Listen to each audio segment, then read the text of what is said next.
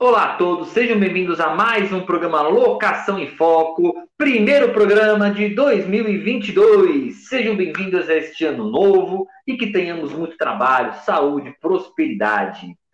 Quero começar aqui este ano com um tema muito polêmico. Pelo menos é um tema que muitos clientes, muitas pessoas me enviam e a galera hoje em dia está meio perdida nesse tema para falar a verdade.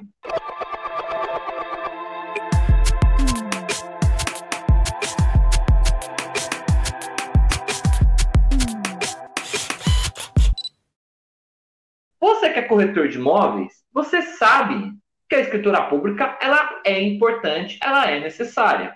Porém, esse vídeo eu não estou fazendo especificamente para os corretores de imóveis, estou fazendo para o público em geral.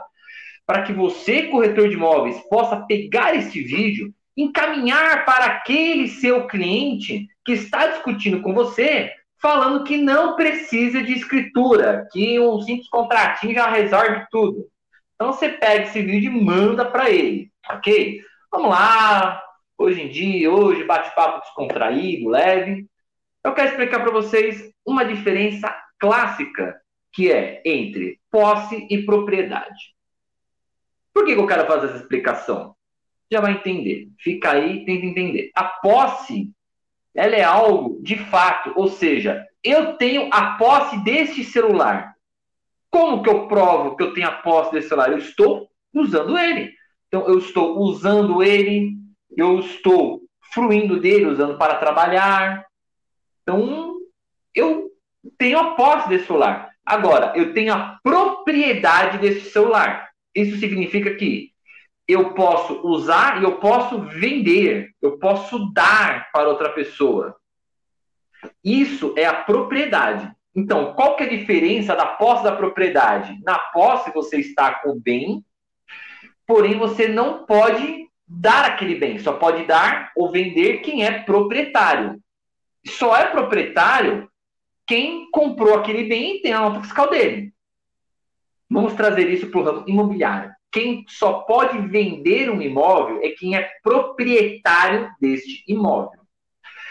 Se você não é proprietário deste imóvel, você não pode vender aquele bem.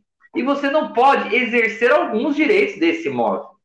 Por exemplo, você, se tiver algum problema na prefeitura, apenas o proprietário daquele imóvel pode resolver. Se você for desapropriado, somente o proprietário daquele imóvel pode receber indenização da prefeitura ou do estado. Ou seja, algumas coisas somente o proprietário do imóvel pode resolver.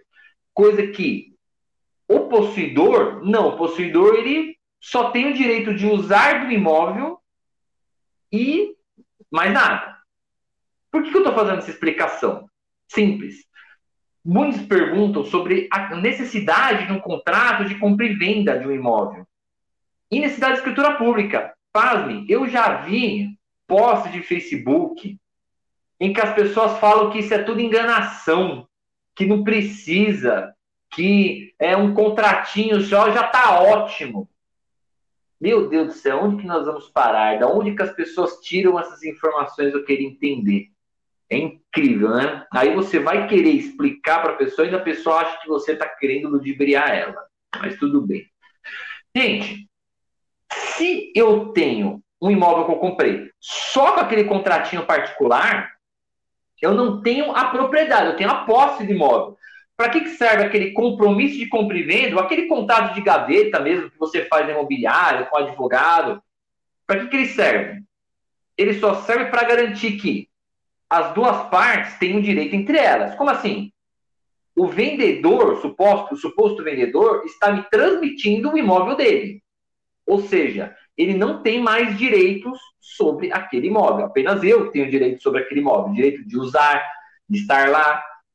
Porém, eu não sou proprietário do imóvel só com esse documento. Por quê? Porque a lei de registros públicos, ela traz de uma forma cristalina, dizendo que a compra e venda de imóveis deve ser feita mediante escritura pública.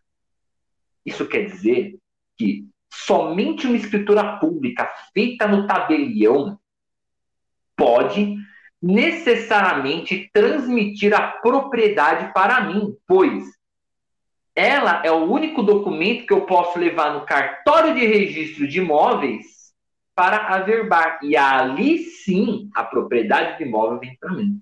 Deu para entender?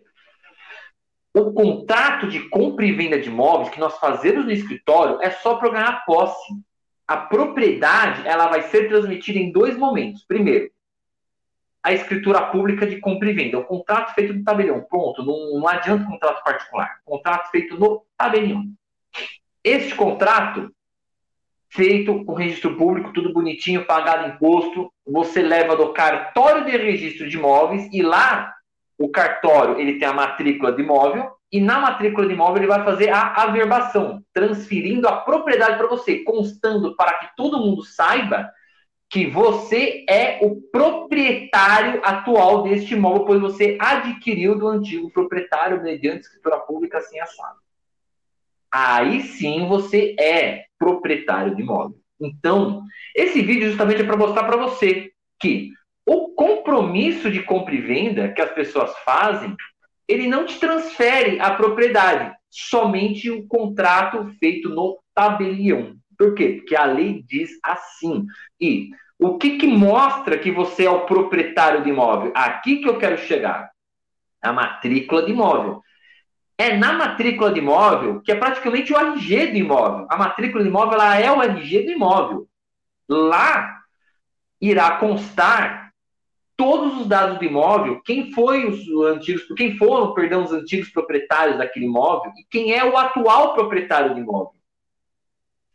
Entretanto, para que você conste naquela matrícula como proprietário atual do imóvel, o documento cabível para ser levado à verbação é o, o, o translado de compra e venda. Vontade de compra e venda feito no tabelião, ok? Temos uma pergunta aqui, pode colocar em tela para mim, por favor? É verdade que não precisa de escritura pública? Acabei de responder a escritura pública ela é importante para que você possa levar até o cartório de registro de imóveis e lá fazer a transferência daquele imóvel para o seu nome.